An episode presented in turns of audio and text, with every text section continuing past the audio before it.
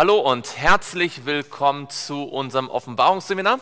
Schön, dass ihr heute Abend da seid und dass ihr jetzt live eingeschaltet habt auf www.jolmedia.de zu unserer nächsten Folge. Wir wollen heute mit Vers 4 weitermachen. Wir haben in den ersten fünf Folgen die ersten drei Verse uns angeschaut und da war einiges drin und so geht es auch direkt weiter. Offenbarung 1 ist ein regelrechtes Schatzhaus der äh, Wahrheit und der Dinge, die wir bei Jesus dort lernen können. Wir möchten heute uns, wie gesagt, mit Vers 4 beschäftigen. Bevor wir das tun, wollen wir, wo es möglich ist, niederknien und Gott bitten, dass er unser Studium segnet.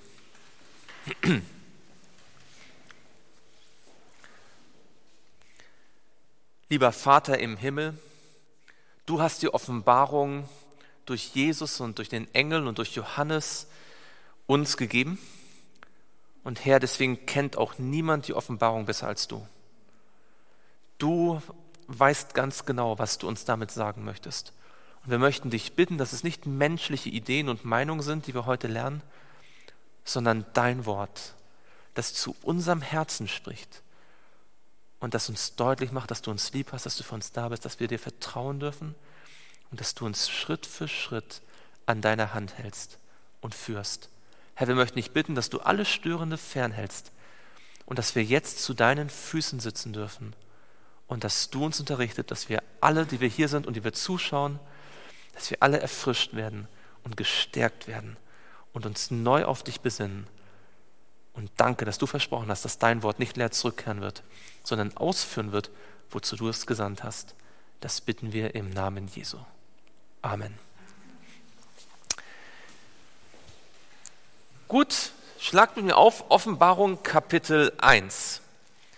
Offenbarung Kapitel 1 und dort haben wir die ersten drei Verse angeschaut. Wir schauen heute in Vers 4 vielleicht noch mal ganz kurz, ohne dass wir jetzt inhaltlich wiederholen wollen, was in Vers 1 bis 3 steht, das haben wir ja ausführlich angeschaut. Aber wenn man jetzt sozusagen sich die Frage stellt, was sind eigentlich Vers 1 bis 3? Ähm, wie würdet ihr das beschreiben jetzt? Also nicht so die einzelnen Inhalte, sondern was ist das eigentlich, welchen Sinn haben Vers 1 bis 3? Ja?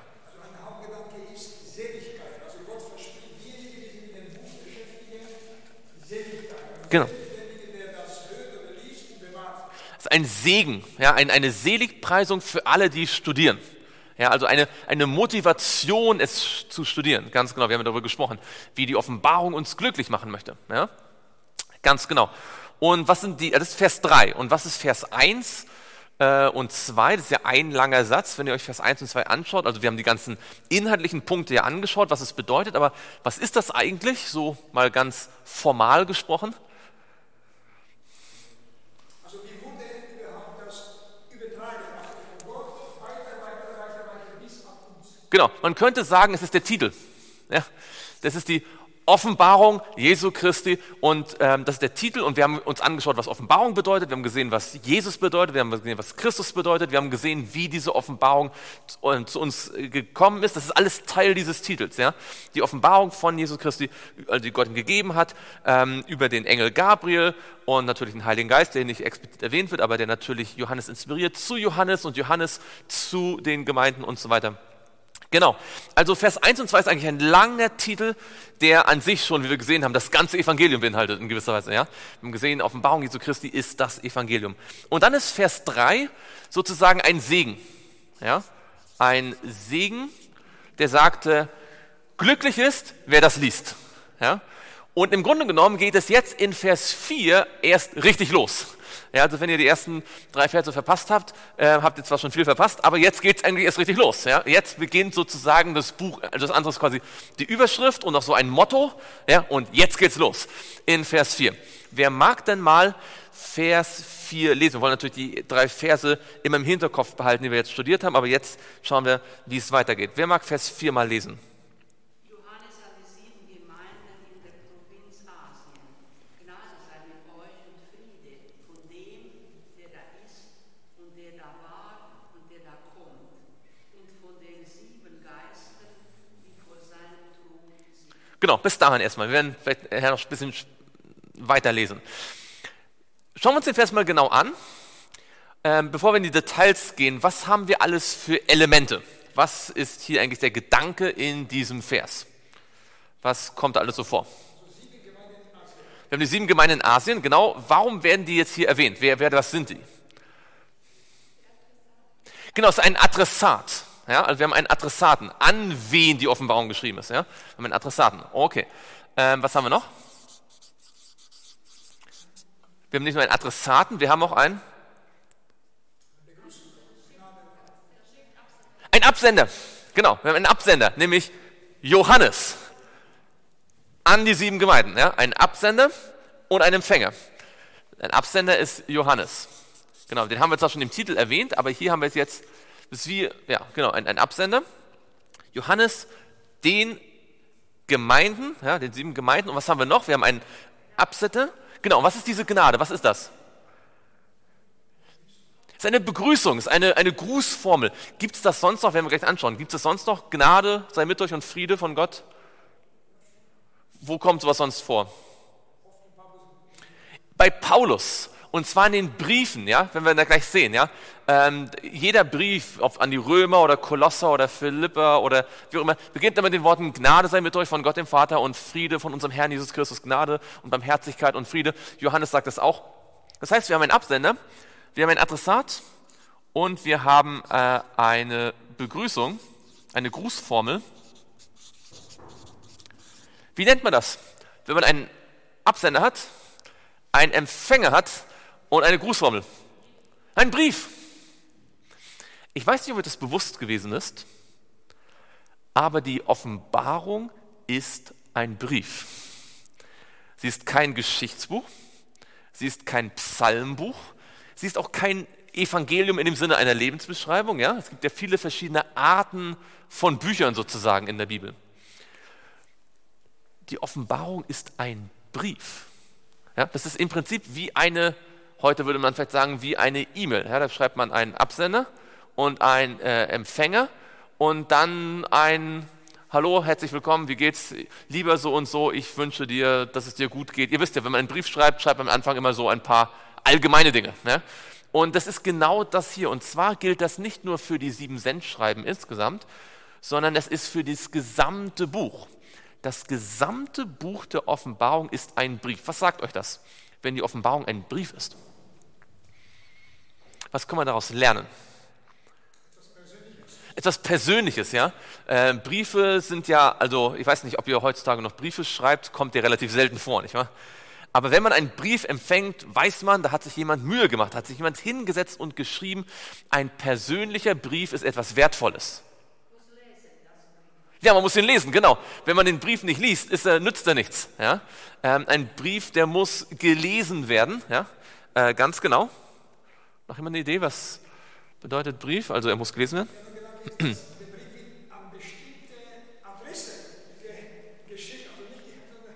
Genau, es gibt zwar auch Kettenbriefe, ja, aber in der Regel ist ein Brief immer an jemanden persönlich gerichtet. Ja. Das ist eine persönliche Botschaft. Erinnert euch daran, wir haben gelernt, das habe ich ja vom Nikola gelernt, der hat es von seinem Lehrer in Bogenhofen gelernt, jeder Vers der Offenbarung enthält eine persönliche Botschaft an mich. Ja. Wir denken bei Offenbarung immer gleich sofort an Wiederkunft und große Tiere und kleine Hörner und äh, alles Mögliche. Das ist auch alles wichtig und Teil der Offenbarung. Aber zuallererst ist ein Brief an mich. Habt, du hast gesagt, ein Brief, der muss gelesen werden. Genau. Warum muss der Brief gelesen werden? Damit man weiß, was drin steht, ja? Oh ja, das ist interessant, ja. Wenn man einen Brief schreibt, dann wünscht man sich ja auch, das ist ein guter Gedanke, da bin ich auch gekommen, dass dann wünscht man sich, dass man auch eine Antwort erhält. Ja, ihr wisst also, es gibt ja so, gab es ja früher diese Brieffreundschaften, weiß nicht, ob es sowas heute noch gibt, aber dass man sich hin und her schreibt. Nun können wir zwar keinen Brief buchstäblich an Gott schreiben, aber das ist genau diese Idee. Nur wenn wir lesen, was er von uns möchte, können wir auch entsprechend antworten durch unser Leben und, und durch entsprechende äh, Dinge. Genau. Also ein Brief äh, soll eine Antwort bringen und ein Brief, also wer von euch hat schon mal einen Brief geschrieben? Äh, ja, was ist Meldung?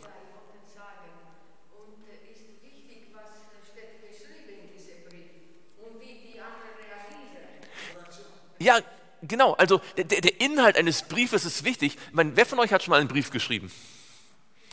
Jetzt, wenn ihr einen Brief schreibt ähm, oder einen Brief geschrieben habt, habt ihr euch Gedanken gemacht, wie ihr das aufschreibt? Was war euer Ziel, als ihr den Brief geschrieben habt? Genau, du, man möchte doch, dass, die, dass der, der den Brief liest, ihn auch versteht, oder? Weißt du, schreibst immer einen Brief an deine Kunden oder so, ja? Niemand schreibt einen Brief und sagt, ich mache es jetzt so kompliziert, dass der Absender es auf jeden Fall nicht verstehen kann, oder? Das wäre das wär Zeitverschwendung. Also man kann zwar mal einen, einen, einen Text schreiben, wo man sagt, okay, der ist so kompliziert wie möglich. Ja, es gibt im alten Orient gab so Momente, wo Könige Texte geschrieben haben, so kompliziert wie möglich, damit niemand das lesen kann, weil sie dachten, das sollen nur die Götter lesen. Ja, aber das ist nicht das, was einen Brief ausmacht. Ein, also im alten Orient war es vielleicht nicht die Götter, aber so, da sollten so ganz wenige lesen. Ja, das war mehr so für die Nachwelt oder. Aber ein Brief, den man schreibt, den schreibt man ja, damit er verstanden wird. Man möchte etwas mitteilen. Das ist, glaube ich, ganz wichtig, weil wir, das haben wir schon mehrfach besprochen, die Offenbarung ist ja ein Buch, das verstanden werden soll. Eben nicht versiegelt, nicht zu kompliziert, nicht abgehoben. Und das ist manchmal auch das Problem, dass wir die Offenbarung so kompliziert erklären oder immer so kompliziert beschreiben, dass einige in der Gemeinde oder auch außerhalb der Gemeinde denken, das kann ich ja nie verstehen. Ja? Aber wenn es ein Brief ist, stellen wir fest, Gott will, dass wir sie verstehen. Ja? Ja. Ganz genau. Was ist der Inhalt? Ja.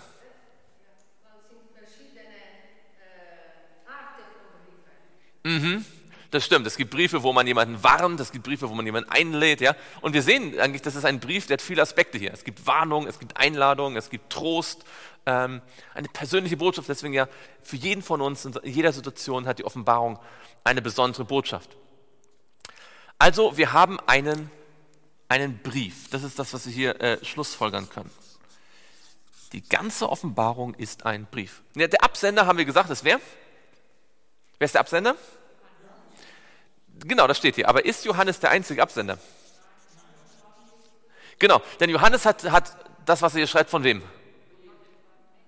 Ja, er ist vom Engel, genau, und der Engel hat es von Jesus und Jesus hat es von Gott, der Vater, genau. Also die sind eigentlich alle auch Absender. Ja, es ist also nicht nur ein Brief von Johannes an die sieben Gemeinden, es ist ein Brief von Gott, dem Vater, an uns alle. Das ist ganz deutlich. Ich meine, das gilt für alle Briefe. Ja, auch der Römerbrief ist ein Brief von Gott an uns ähm, und auch der, die Johannesbriefe. Aber hier steht es mal im Text explizit, weil Johannes schon vorher sagt, bevor er sagt, ich schreibe an euch, sagt er, das, was ich schreibe, habe ich mir nicht selbst ausgedacht. Es ist nicht die Meinung von Johannes, es ist die Meinung Gottes Vaters, die er dem Jesus gegeben hat, die er Jesus gegeben hat.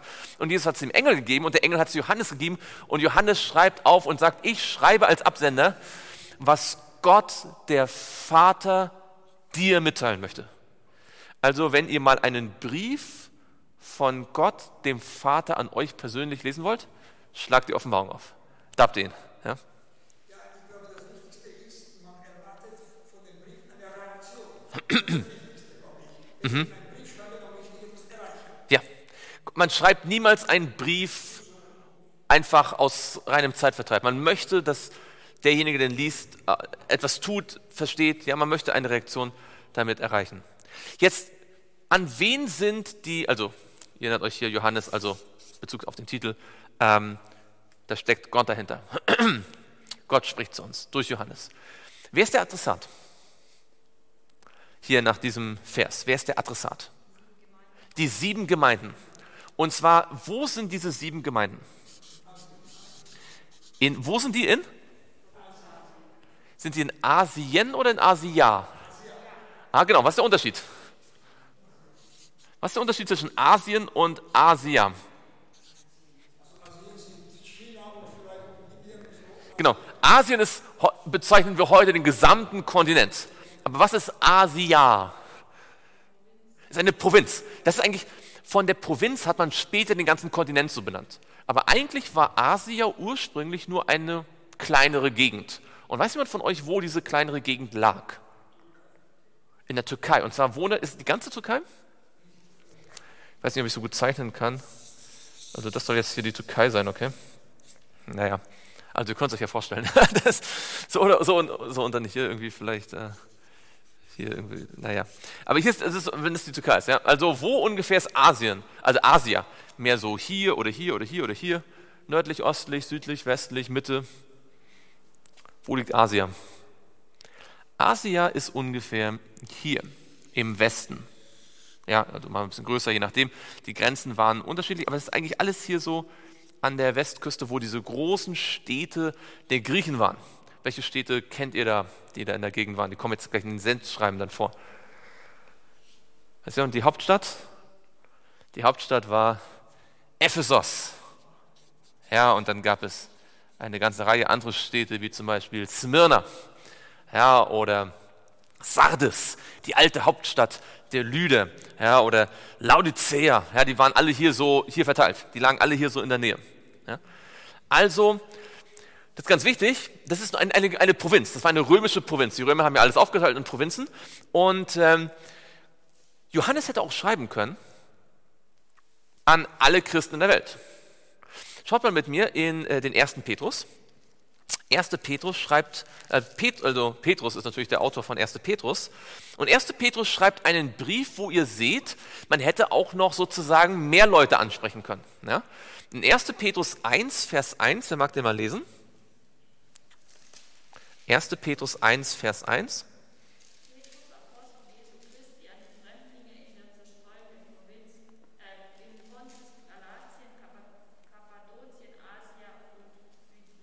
Genau, die sind alle in Kleinasien. Da seht ihr also, da gab es noch mehr. Ja, also Pontus ist hier dann am, am, am, Meer, ja, am Schwarzen Meer und Galatien ist dann hier so in der Mitte und Kappadokien ist hier noch mehr so im Osten.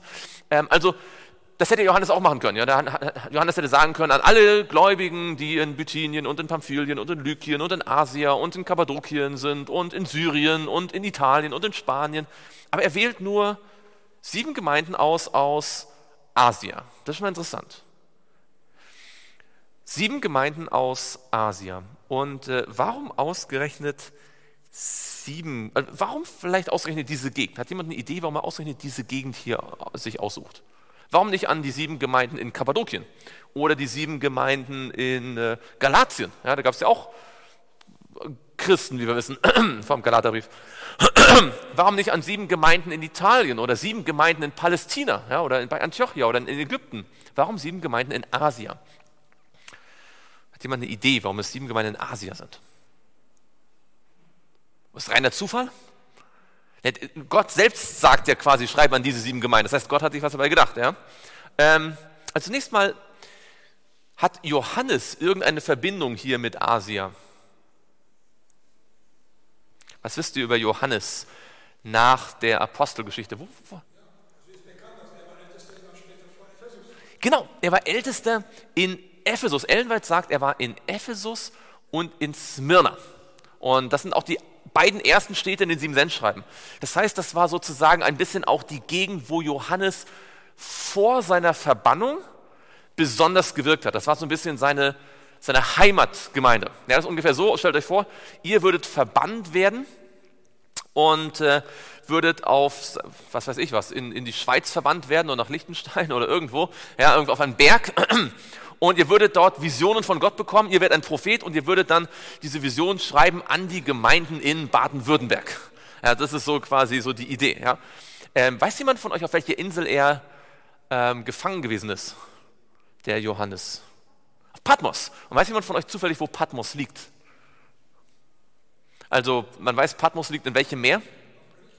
Äh, im, Im Mittelmeer, genau, und zwar in Griechenland. Und zwar interessanterweise liegt Patmos hier direkt vor Asia relativ nah an der Küste. Ja, also es ist nicht einfach so, dass Johannes irgendwo im Mittelmeer sitzt und jetzt an irgendwen schreibt, sondern er sitzt in der Nähe von Asia auf dieser Insel. Ja, irgendwo ist, hier, er ist ja hier in Rom gewesen und hat sich, äh, musste sich verantworten, ist ja da, hätte umgebracht werden sollen, ihr wisst, in dem, in dem brennenden Öl und hat es überlebt und dann ist er zurückgebracht worden und ist hier auf die Gefängnisinsel gebracht worden und er schreibt jetzt diesen Brief an die Gemeinden. Er sitzt quasi auf der Insel und schreibt an die Gemeinden auf dem Festland, die ihm quasi gegenüber sind sozusagen. Ja? Und da, da, sieht man sozusagen, dass es auch für den Johannes eine persönliche Sache war. Das war nicht irgendwie abstrakt irgendwelche Christen irgendwann erstmal, sondern es waren Menschen, die er kannte, an die er geschrieben hat. Ähm, jetzt ist aber noch eine Frage, warum sieben Gemeinden? Gab es dort in Asia nur sieben Gemeinden? Was denkt ihr? Oder gab es mehr? Kennt ihr noch eine andere Gemeinde? Also, ihr habt schon recht, es sind mehr gewesen, ja, es gab ja viel mehr Gemeinden. Genau, An welchem Brief schreibt er das? Welcher Brief sollte auch in Laodicea gelesen werden? Der Kolosser, genau. Es gibt hier in der Nähe von, also hier ist ungefähr Laodicea, ja. Und da gibt es in der Nähe dann auch eine Stadt, die heißt Kolosse. Ja, und da gibt es auch eine Gemeinde. Aber es gibt kein Sendschreiben in der Offenbarung an die Kolosse. Das wäre interessant.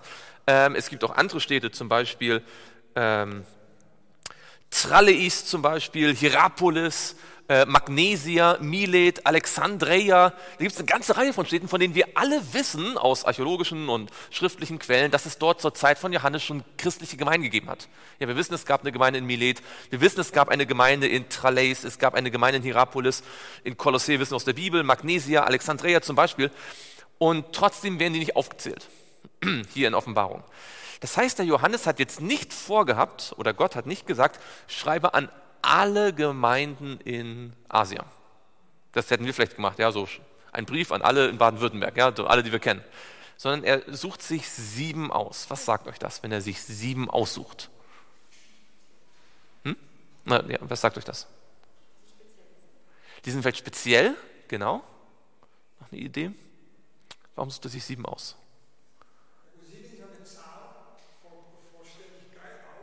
Also sieben, das steckt auch Symbolik dahinter. Ja? Der siebte Tag ist der heilige Tag. Sieben spielt in der Bibel oft eine, eine wichtige Rolle von Heiligkeit, von Vollendung. Ja? Also offensichtlich will er nicht einfach, also ist Johannes davon ausgegangen, dass die anderen Gemeinden auch den Brief bekommen? Ja, natürlich. Ja, er, er schreibt ja nicht die, die Offenbarung, nur dass die, die sieben ihn quasi für sich alleine behalten. Und ihr habt gesehen, wenn man eigentlich, normalerweise, wenn man gedacht hat, wir schreiben ein, ich schreibe einen Brief und der soll an alle Gemeinden gehen. Dann schreibt Petrus, ja, an alle Gemeinden, ja, in, in Kappadokien und Asia und wo ihr alle seid, ja, an alle zur Steuerung.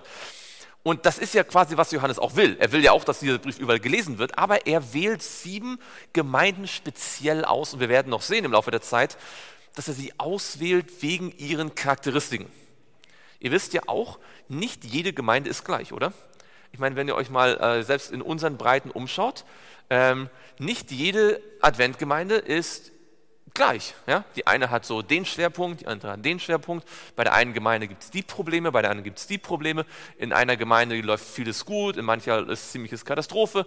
Nirgendwo ist es ganz perfekt. Ja, aber in jeder Gemeinde gibt es so bestimmte Merkmale. Und Johannes kennt ja die Gemeinden ganz besonders gut. Er hat ja dort gewirkt und er sucht. Und der Heilige Geist ähm, zeigt ihm jetzt sieben Gemeinden, oder Jesus zeigt ihm dann sieben Gemeinden, die er auswählt, an die er jetzt die Offenbarung schreibt. Aber wir wissen schon aus den ersten Versen, dass die Offenbarung natürlich für alle Christen ist. Ja? Denn die Dinge, die dort geschehen, werden rasch geschehen. Ja? Und äh, wir haben gesehen, es gibt zu jeder Zeit Ereignisse in Offenbarung, die, die wichtig sind und die dann für eine bestimmte Generation gelten. Das heißt, hier haben wir schon einen ersten Hinweis, wir werden das im Laufe von Offenbarung 1 noch sehen, einen ersten Hinweis darauf, dass diese sieben Gemeinden sozusagen symbolisch sind oder sozusagen ein, etwas repräsentieren. Ja? Ja, ich denke, dass Gott hat äh, durch die sieben Gemeinden beabsichtigt auch nach späteren Epochen, ja, genau. von Anfang bis zum Ende. Er hat diese Elemente wahrscheinlich gesehen dort und hat gedacht, ich stelle diese Frage wahrscheinlich an die ganze Epoche. Genau, das ist, was ich, was ich versucht habe zu sagen. Weil wir wissen, die Offenbarung spannt die gesamte Zeit von Johannes bis zu nach den tausend Jahren. Ja, und für jede Zeit gibt es sozusagen gegenwärtige Wahrheit. Ähm, und wenn er jetzt sozusagen seinen Adressaten wählt, weiß er eigentlich oder weiß Gott, einige Botschaften sind für die frühen Christen, einige sind für das Mittelalter, einige sind für die Reformationszeit, einige Botschaften sind für die Zeit dann in der frühen Neuzeit, einige sind für die Adventgemeinde, einige sind für, ja, dann bis zur Wiederkunft oder so, kurz vor der Wiederkunft. Und um das zu verdeutlichen, wählt er sieben Gemeinden aus und wir werden dann sehen, wie diese sieben Gemeinden mit ihren Charakteristiken diese einzelnen Epochen darstellen. Aber das gucken wir uns dann im Detail noch an. Übrigens, wer, wer hat eigentlich diese Gegend hier besonders geprägt? Äh, wer war quasi so der, der, als die Gemeinden dort entstanden sind, sie besonders, Paulus, ja? Weiß jemand von euch, wie lange Paulus hier in der Gegend war? Schaut mal in der Apostelgeschichte da sieht man etwas ganz Interessantes, wie diese Gemeinden eigentlich zu dem wurden, was sie dann äh, gewesen sind. Apostelgeschichte 19. In Apostelgeschichte 19 und dort lesen wir Vers ab Vers 8. Da heißt es, Apostelgeschichte 19 ab Vers 8, und er ging in die Synagoge, das ist Paulus, und trat öffentlich auf, indem er drei Monate lang Gespräche führte und sie zu überzeugen versuchte von dem, was das Reich Gottes betrifft. Da aber etliche sich verstockten und sich weigerten zu glauben, sondern dem Weg vor der Menge verleumdeten, also den Weg, das ist das Evangelium, trennte er sich von ihnen und sonderte sie die Jünger ab und hielt täglich Lehrgespräche in der Schule eines gewissen Tyrannus. Das geschah zwei Jahre lang, so dass alle, die in der Provinz Asia wohnten, das Wort des Herrn hörten, sowohl Juden als auch Griechen. Könnt ihr sehen, was war die Methode von Paulus? Was hat er gemacht? Was war die Methode von Paulus? Er hat sich einen Ort gesucht, wo er jetzt lehren konnte. Wie oft hat er gelehrt? Ja, zwei, genau, aber wie oft äh, in der Woche? Täglich. Er hat täglich gepredigt, er hat täglich gelehrt und er ist gar nicht an jeden Ort gezogen, sondern er hat an einem Ort sich fixiert, hat dort täglich gepredigt und dadurch hat sich das Evangelium verbreitet in der ganzen Provinz. Das heißt, die Gemeinden, die gegründet worden sind, lassen sich letztendlich zurückführen darauf, dass Paulus gesagt hat, ich werde jeden Tag über das Evangelium predigen in einem Gebäude. in, in, dieser Schule ist Tyrannus. Da kamen die Leute zu ihm, haben es gehört, haben es weitergetragen. Ja, es hat sich so verbreitet. Ganz interessant. Das heißt, die Gemeinden hier hatten äh, ein gutes Fundament. Sie haben von Paulus, manche Gemeinden sind gegründet worden, da kam Paulus, war auf der Durchreise, hat gepredigt, eine Gemeinde gegründet, ist weitergegangen. Hier haben wir Gemeinden, die haben zwei Jahre lang Paulus erlebt. Ich glaube, es gibt kaum eine andere Stelle, wo Paulus so lange äh, gewesen ist wie in Ephesus. Und entsprechend finden wir, dass auch diese Gemeinden dann im ersten, zweiten Jahrhundert äh, auch eine, ein, also ein Schwergewicht waren in der christlichen Welt. Ja, das, waren, das war Kleinasien war eine der großen äh, christlichen Gegenden. Und natürlich war Johannes dann später hier, Jahrzehnte später. Äh, also der Jünger, der wie kein anderer die Liebe Gottes verstanden hatte. Ja, also diese Gemeinden hatten ein unglaublich gutes Fundament in der Bibel, in dem Evangelium. Hatten, sie hatten Paulus und Johannes als ihre, als ihre Mentoren sozusagen. Ja?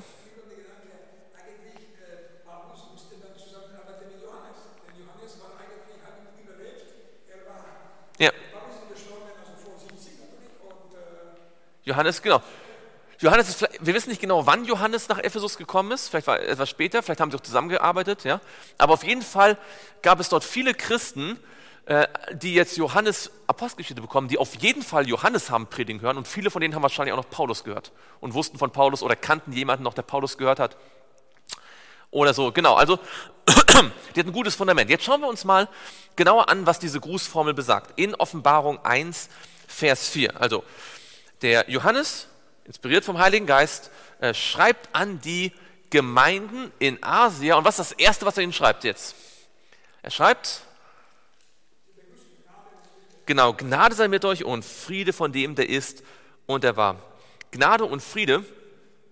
Warum, warum ist das so? Also man könnte denken, ja, ja, das ist halt, kommt in jedem Brief vor. Ja, Paulus sagt das an die, an die Römer, an die, an die Kolosse, an die, an die Epheser, Philippa, die, die, die Korinther. Überall kommt das Gnade und Friede, Gnade und Friede, Gnade und Friede.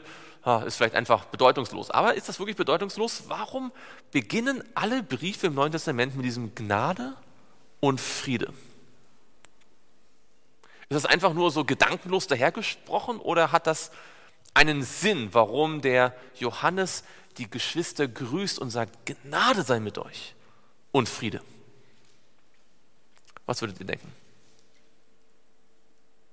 Warum Gnade und Friede?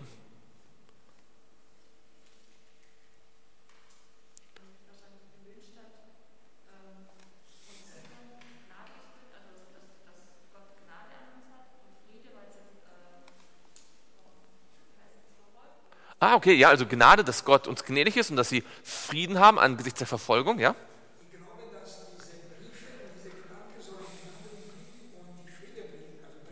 Mhm.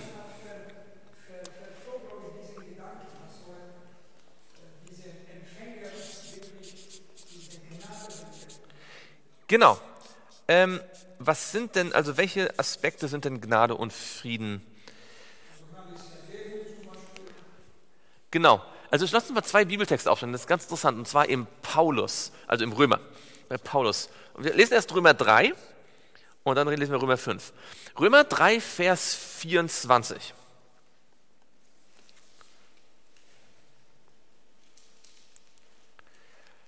Römer 3, Vers 24. Wer mag mal lesen? Römer 3, Vers 24. so dass sie ohne Verdienst gerechtfertigt werden durch seine Gnade, aufgrund der Erlösung, die in Christus Jesus ist. Genau, was macht hier die Gnade? Was macht sie? Genau, sie schafft Erlösung, sie schafft Rechtfertigung, oder?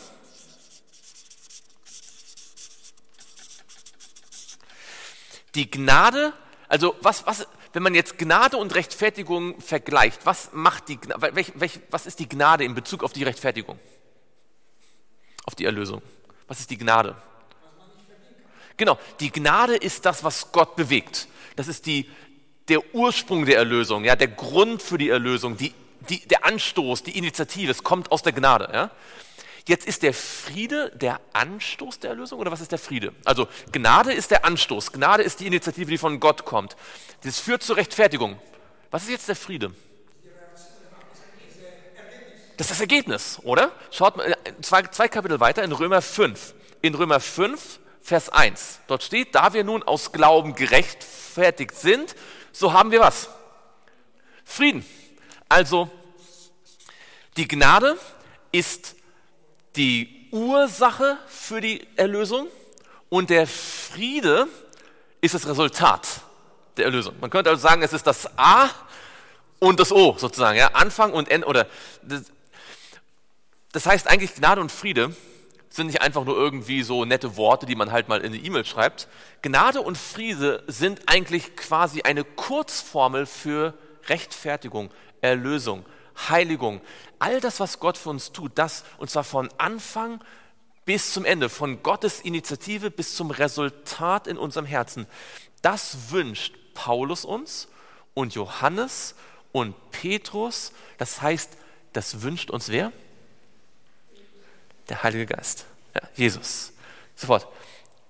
Gott selbst, wenn er uns einen Brief schreibt, sagt nicht nur, na, ich hoffe, dass es dir gut geht. Gott wünscht sich, dass wir seine Gnade annehmen und dass wir Frieden im Herzen haben. Ja.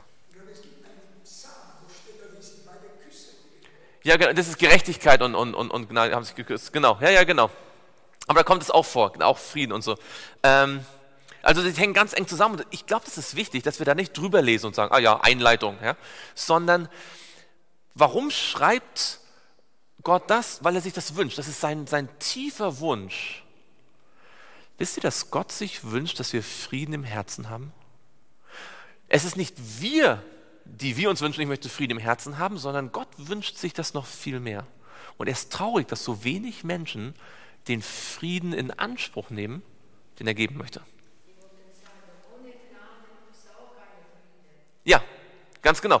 Ohne Gnade kein Frieden. Ja? Und wo kein Friede ist, hat auch die Gnade nicht wirklich, hat man die Gnade nicht angenommen. Ganz genau.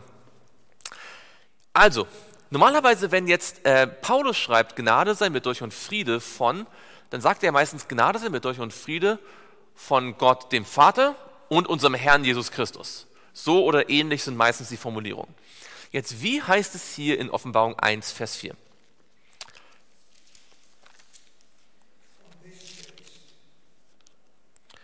Genau, da heißt von dem, der ist und der war und der kommt. Und dann, wie geht's weiter? Und von den sieben Geistern, die vor dem Thron sind. Jetzt erste Frage. Wer ist der, der ist und der war und der kommt?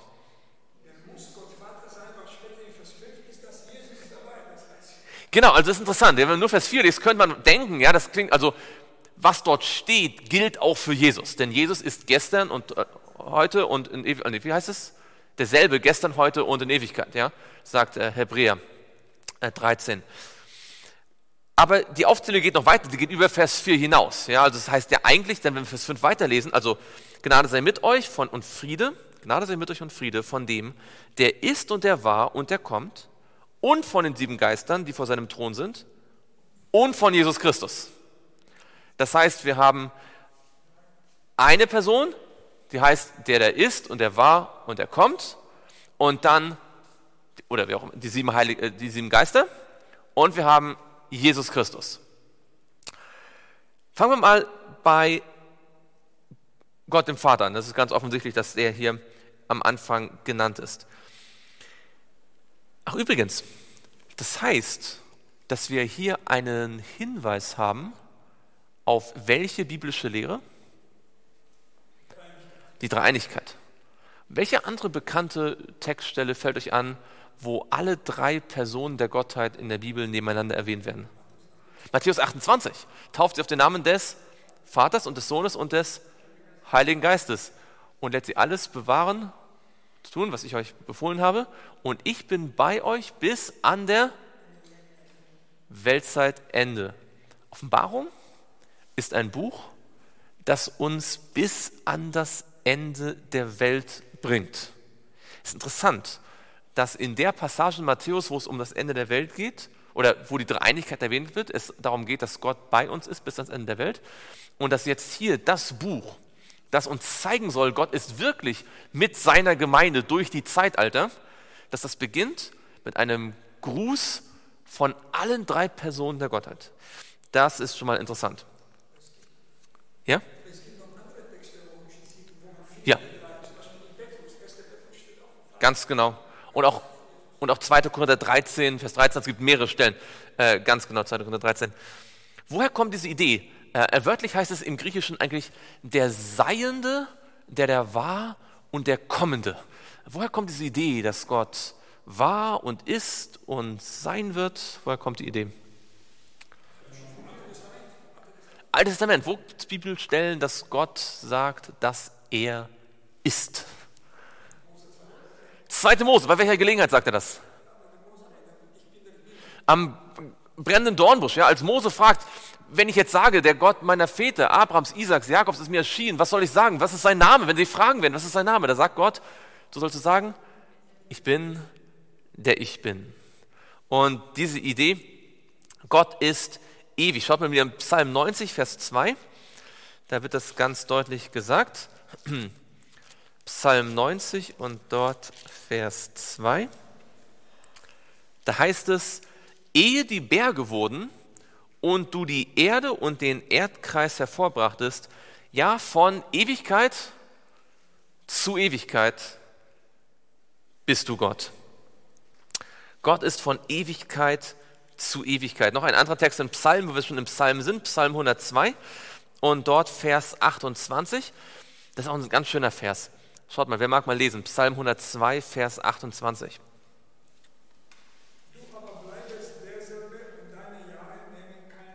Genau, da haben wir es ganz deutlich, Gott bleibt immer derselbe. Er ist der Seiende. Ja? Bei ihm verändert sich nichts. Und das ist so schwer für uns zu verstehen, weil wir leben in einer Welt, in der sich alles ständig verändert. Und wir Menschen, und wir sehen, wie Menschen sich verändern. Habt ihr schon mal gesehen, dass Menschen eine bestimmte Meinung hatten und dann irgendwann ändern sie ihre Meinung? Und man fragt sich, was ist passiert? Warum haben sie nicht mehr die Meinung wie früher? Wir, wir glauben jemandem, dass er zu uns hält und dann ändert er sich und verändert seine Einstellung zu uns. Und wir erleben das oft, dass Menschen uns enttäuschen.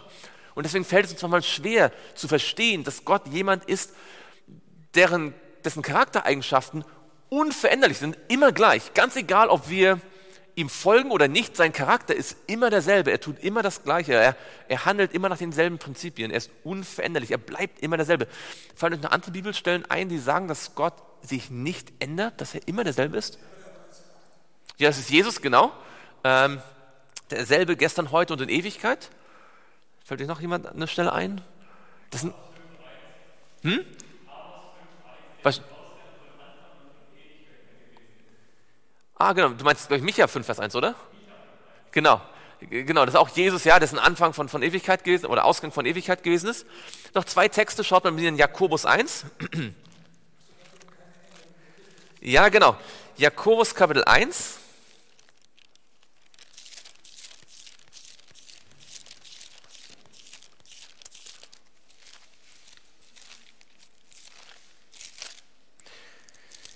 Jakobus Kapitel 1 und dort Vers 17. Jede gute Gabe und jedes vollkommene Geschenk kommt von oben herab, von dem Vater der Lichter, bei dem keine Veränderung ist, noch ein Schatten in, Folge von Wechsel. Also die Idee ist sozusagen, wenn ich jetzt ähm, mich verändere, dann wirft da plötzlich neu, wird ein neuer Schatten geworfen, ja, sozusagen, weil man sieht anhand des Schattens, ich habe meine Position verändert.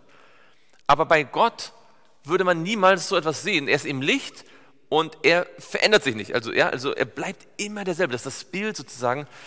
Nicht mal ein wenig ändert er sich. Seine Liebe und seine Gnade und seine Gerechtigkeit und seine Wahrheit bleiben immer gleich. Und der vielleicht bekannteste Text ist in Malachi 3, Vers 6, denn ich, der Herr, verändere mich nicht. Ich verändere mich nicht. Und das ist das, was hier ganz deutlich wird. Ganz am Anfang, ihr wisst, ähm, das sind, also aus meiner Sicht sind das zwei der fundamentalsten Ideen, die man überhaupt über Gott haben kann. Das eine ist, Gott ändert sich nicht und das andere ist, Gott ist die Liebe. Und seine Liebe ist unveränderlich. Das nennt die Bibel eigentlich, das ist eigentlich in der, glaube ich, das ist das eigentliche Gesetz. Das nennt Ellen White das Gesetz der Liebe. Und ihr wisst, welches berühmte Buch fängt mit diesen beiden Ideen an? Gott ist die Liebe und er verändert sich nicht. Ein ganz berühmtes Buch, nicht in der Bibel, aber ein berühmtes Buch, das fängt an mit Gott ist die Liebe und das ist sein Wesen und er ändert sich nicht, er ist immer derselbe. Nein, fast. Das beginnt auch so ähnlich, aber das beginnt davon, dass die Natur und, und die Offenbarung die Liebe Gottes bezeugen. Hm? Fast. Das, das endet so ähnlich. Patriarchen und Propheten. Patriarchen und Propheten, der erste der fünf Bände. Ja? Das beginnt mit Gott ist die Liebe und äh, der große Kampf endet mit Gott ist die Liebe. Ja? Aber ganz am Anfang von Patriarchen und Propheten stehen diese beiden Ideen im ersten Paragraphen. Gott ist die Liebe und er ändert sich nicht. Ich behaupte, dass, wenn man die beiden Ideen verstanden hat, hat man eigentlich schon alles verstanden. Das ist die Grundlage des ganzen Evangeliums. Ja?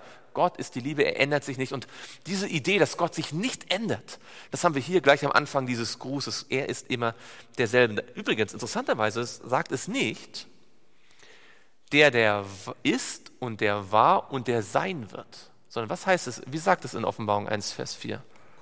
Er kommt. Jetzt, man hätte im Griechischen auch sagen können, ohne Probleme, der Seiende, der war und der Sein werdende. Ja, man hätte sagen können, der immer sein wird. Aber stattdessen heißt es der Kommende. Warum wohl? Also, Gott wird für alle Zeiten sein, das ist keine Frage. Er wird immer e- existieren. Aber warum steht dort nicht der ewig Seiende, sondern der Kommende? Ganz genau. Schon hier quasi im ersten Satz des Briefes als Gott sich vorstellt, macht er deutlich, eines der absoluten Hauptthemen dieses Buches ist die Wiederkunft. Es ist die Wiederkunft Jesu, aber es ist nicht nur die Wiederkunft Jesu, sondern auch Gott, der Vater selbst wird mit ihm kommen. Denn Jesus sagt ja, er kommt in der Herrlichkeit des Vaters. In Matthäus 16 sagt er das nicht wahr? Genau. Vielleicht noch ganz kurz zu den sieben Geistern. Diesmal machen wir mit Vers 5 dann weiter. Wer oder was sind die sieben Geister? Und was ist mit den sieben Geistern hier? Die werden ja beschrieben. Die sieben Geister sind wo? Genau, also erstmal, die sieben Geister stehen vor dem Thron Gottes. Jetzt, du hast schon gesagt, es gibt eine tolle Parallele in Jesaja Kapitel 11. In Jesaja Kapitel 11 finden wir eine Prophezeiung. Über wen geht die Prophezeiung in Jesaja 11? Jesus, genau, das ist eine dieser vielen messianischen Prophezeiungen, wo der Messias angekündigt wird. In Jesaja gibt es ja ganz viele Prophezeiungen über, über den Messias. Ja, Jesaja 7 äh, und Jesaja 9 und Jesaja 11 und dann Jesaja 53 natürlich und viele andere in den 40ern. Jesaja 11 und dort Vers 1 und 2 und es wird ein Zweig hervorgehen aus dem Stumpf Isais und ein Schössling hervorbrechen aus seinen Wurzeln. Auf ihm wird ruhen, und jetzt zählt mit, der Geist des Herrn, der Geist der Weisheit und des Verstandes, der Geist des Rats und der Kraft, der Geist der Erkenntnis und der Furcht des Herrn. Wie viel haben wir? Sieben. Also sind das jetzt sieben völlig verschiedene Geister? Nee. Das sind eigentlich, wie könnte man das beschreiben? Sieben Eigenschaften, sieben Aspekte, sieben ja, Prinzipien, die alle wem gehören? Dem Heiligen Geist. Da haben wir die Idee heilig sieben, ja, die Siebenzahl heilig, der Heilige Geist. Also die sieben Geister sind ein Symbol oder eine Beschreibung für den Heiligen Geist. Aber jetzt ist die Frage, warum ist das so, dass dieser Heilige Geist beschrieben, man hätte auch schreiben können, der Heilige Geist, oder? Hätte Johannes auch machen können. Johannes ist ja in der Lage gewesen zu schreiben von Gott dem Vater und dem Heiligen Geist. Wäre ja möglich gewesen, oder? Und wir müssen uns immer fragen, nicht nur, äh, okay, das steht da, sondern warum steht das da? Und nicht irgendwas anderes. Erinnert euch, Offenbarung Jesu Christi, das hatte eine Bedeutung, dass dort nicht steht Offenbarung des Lammes oder des Wortes oder Michael, sondern Offenbarung Jesu Christi. Weil Jesus ist der Sieger über die Sünde, er befreit von der Sünde und Christus ist der Gesalbte, ja, der König, der Priester und der Prophet. Also was bedeutet es, wenn hier jetzt steht, die sieben Geister, die vor dem Thron sind? Also eine Gedanke gekommen, dieser Brief soll auch für uns eine Lehre sein und Gott möchte, dass wir diese Eigenschaften auch haben. Mhm.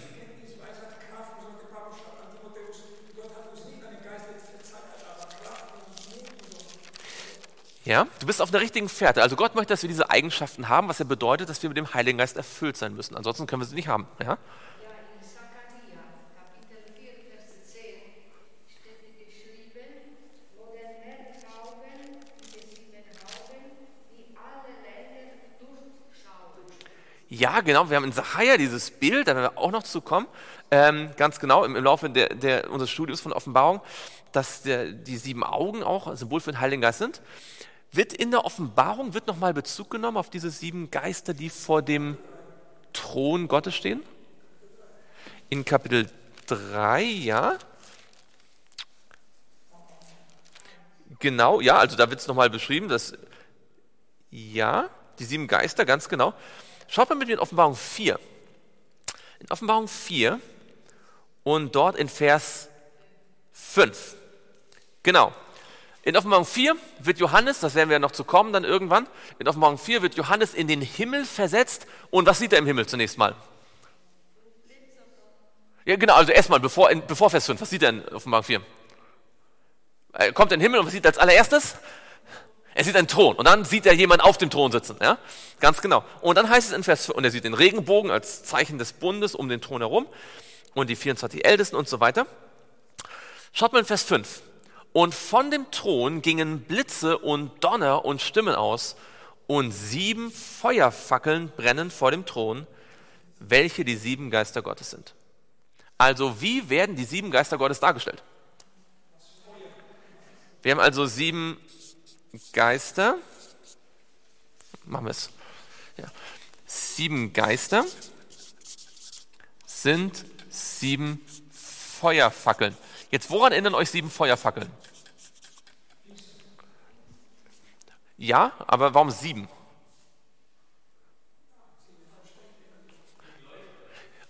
Sieben, ah, wo gab es sieben, sieben Leuchter? Hm? Ja, genau, genau. Aber äh, also bevor wir zu Jesus kommen in der Offenbarung, erstmal, äh, wo kommt der siebenarmige Leuchter? Äh, Im Heiligtum, oder? Da gab es einen Leuchter, da gab es nicht sieben Leuchter, sondern eigentlich ein Leuchter. Ja, war, die sind vereint. Ja, das ist ein Leuchter. Das heißt, sieben Geister, sieben Feuerfackeln erinnert uns an siebenarmigen Leuchter im Heiligtum, der auch dort äh, eine ganz wichtige Rolle spielt. Und jetzt hast du ganz richtig gesagt, aber siebenarmiger Leuchter, den finden wir auch wo? In der Offenbarung? In Offenbarung Kapitel? Wer, wer geht, du hast gesagt, Jesus geht da durch, nicht? Wo geht Jesus durch die sieben Leuchter? In Kapitel 1. Und die sieben Leuchter in Kapitel 1 sind wer? Genau, die sieben Gemeinden. Schaut mal in Vers 20. Das Geheimnis der sieben Sterne, die du in meiner Rechten gesehen hast, und der sieben goldenen Leuchter. Die sieben Sterne sind Engel der sieben Gemeinden und die sieben Leuchter, die du gesehen hast, sind die sieben Gemeinden. Aha, Moment mal. Also wir haben jetzt hier sieben Geister. In Wirklichkeit ist es aber nur ein Heiliger Geist. Wir haben sieben Feuerfackeln, aber in Wirklichkeit ist es eigentlich nur ein siebenarmiger Leuchter eigentlich gewesen. Jetzt haben wir sieben Gemeinden und jetzt ahnt ihr schon, wenn die auch als sieben Leuchter dargestellt werden, was will dann eigentlich Gott sagen durch dieses ganze Kapitel? Wenn, die sieben, wenn der Heilige Geist als sieben Feuerfackeln beschrieben wird und die Gemeinde Gottes beschrieben wird in sieben einzelnen Gemeinden, was will er sagen? Genau, es geht um die Gemeinde, weil es gibt doch nur den Heiligen Geist. Ja, es gibt verschiedene Aspekte des Geistes, deswegen sieben Geister. Es gibt verschiedene Phasen der Gemeinde. Es ist eigentlich eine Gemeinde. Und was will er noch sagen? Fast noch wichtiger. Ganz genau. Der Heilige Geist offenbart sich in der Gemeinde. Und die Gemeinde ist nur deswegen ein Licht in der Welt, weil der Heilige Geist sie erfüllt. Wir sehen hier, dass Johannes oder Gott durch Johannes ganz deutlich Heiligen Geist und Gemeinde verbindet. So sehr, dass er sich sieben Gemeinden aussucht und dann sogar sagt, der Heilige Geist sind sieben Geister. Damit der Leser gleich beim ersten Vers sagt, Moment, sieben Gemeinden, sieben Geister? Es gibt ja nicht sieben verschiedene Heilige Geister, aber damit soll deutlich gemacht werden, dieser Heilige Geist gehört zu der Gemeinde. Ja, also diese Verbindung von Gemeinde und Heiligem Geist ist ganz wichtig, die wird in den nächsten Kapitel uns immer wieder äh, verfolgen. Und natürlich Feuerfackeln, ein Symbol für Licht, für Klarheit, für Orientierung, für das Wort Gottes. Der Heilige Geist wird hier nicht einfach nur eingeführt als, also es ist jetzt nicht einfach nur eine Frage, gibt es die Dreieinigkeit oder nicht. Ja, Gott sagt nicht einfach der Vater, der Sohn, der Heilige Geist, sondern er beschreibt den Vater auf eine Art und Weise, dass wir wissen dürfen, Gott ist immer derselbe. Es gibt uns Sicherheit. Und dann beschreibt er den Heiligen Geist auf eine Art und Weise, dass wir wissen dürfen, der Heilige Geist ist nicht irgendein theoretisches Wesen, wo sich Leute den Kopf einschlagen dürfen über, sondern der Heilige Geist hat eine Aufgabe. Er muss die Gemeinde erfüllen. So wie es sieben Gemeinden gibt, gibt es sieben Geister sozusagen. Ja? So wie Jesus erfüllt war vom Heiligen Geist, um seine Mission zu erfüllen, so muss die Gemeinde mit dem Heiligen Geist erfüllt sein, um ihre Mission zu erfüllen. Wann war die Geburtsstunde der Gemeinde Christi? Wann war die Geburtsstunde der christlichen Kirche? Bei der Ausgießung des Heiligen Geistes zu Pfingsten. Als der Heilige Geist kam, war die Gemeinde da. Ohne Heiligen Geist keine Gemeinde. Die Gemeinde kann ihren Dienst nur ausführen durch den Heiligen Geist. Also wir haben noch nicht ein einziges der prophetischen Kapitel angeschaut in Offenbarung und sehen schon, wie wichtig diese Verse hier sind. Denn wenn wir verstehen, was das uns sagen möchte, dann werden wir darum bitten, bitten müssen, dass der Heilige Geist uns täglich erfüllt. Ja. Also.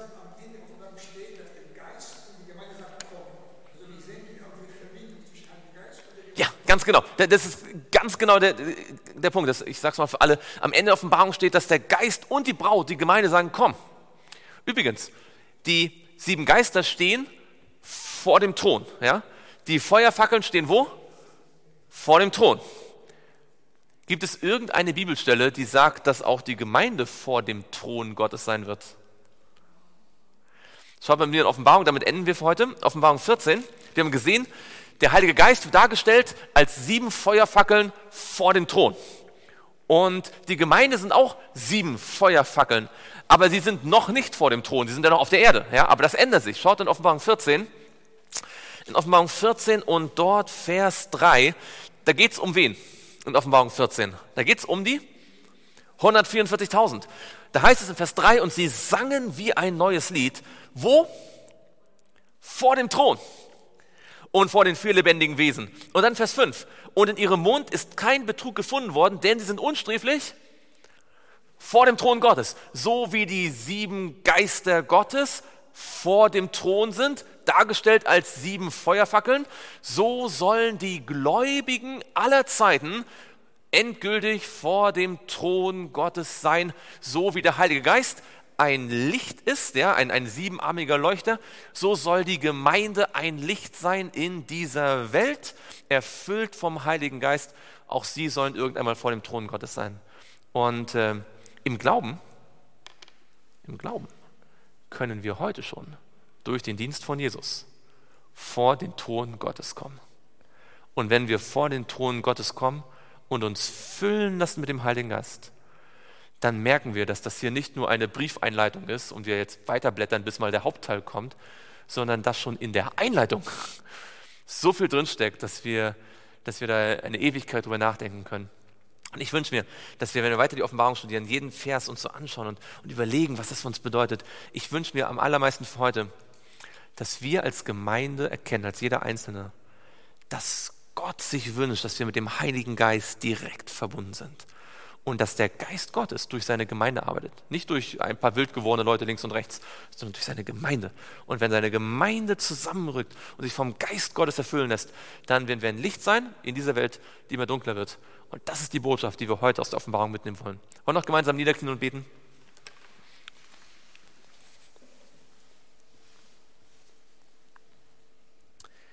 Lieber Vater im Himmel, wir möchten dir Danke sagen, dass du durch uns wirken möchtest, dass du durch uns die Welt erleuchten möchtest. Herr, wenn wir unser Leben anschauen, sehen wir, dass wir viel zu schwach sind, um das alleine zu tun. Aber du hast versprochen, dass wir nicht einfach einen Auftrag alleine aus eigener Kraft ausführen sollen, denn das würden wir niemals vollbringen. Aber du hast versprochen, dass dein Heiliger Geist uns erfüllen wird. Und Herr, darum bitten wir dich. Ich möchte dich bitten für mich und für jeden Einzelnen von uns, der heute hier ist und auch der später das anschauen wird, dass du uns mit deinem Geist erfüllst und dass du uns zeigst, was in unserem Leben hinweggetan werden muss, damit du uns bis zur Fülle erfüllen kannst und dass wir mit dir, mit dem Himmel kooperieren. Das bitten wir im Namen Jesu. Amen.